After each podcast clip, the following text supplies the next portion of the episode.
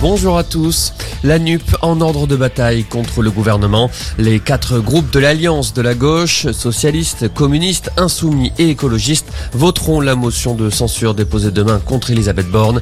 Une motion de censure qui a toutefois peu de chances d'aboutir puisque les Républicains et le Rassemblement national ont annoncé qu'ils ne la voteraient pas. Demain, Elisabeth Borne prononcera son discours de politique générale à l'Assemblée nationale. Cette prise de parole sera suivie d'un débat entre les différentes forces politiques. Jean-Marc Reiser, fixé sur son sort, la cour d'assises du Barin le condamne à la prison à perpétuité avec 22 ans de sûreté pour le meurtre de Sophie Le Tan. Cette étudiante à qui il avait fait visiter son appartement il y a presque 4 ans près de Strasbourg.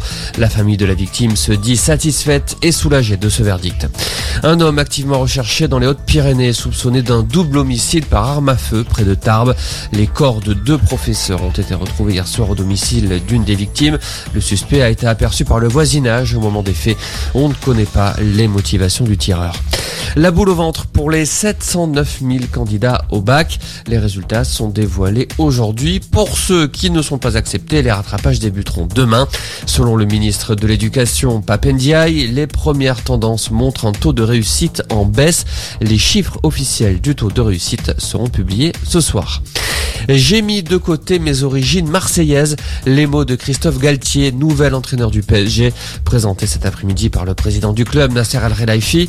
L'ancien technicien de Saint-Etienne, Lille et Nice s'est engagé pour deux saisons. Christophe Galtier dirigera cet après-midi son premier entraînement au camp des loges.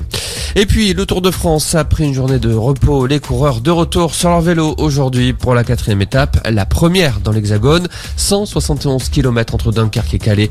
Le maillot jaune est sur les épaules du Belge Wout van Aert. Voilà pour l'essentiel de l'actualité. Passez une excellente après-midi.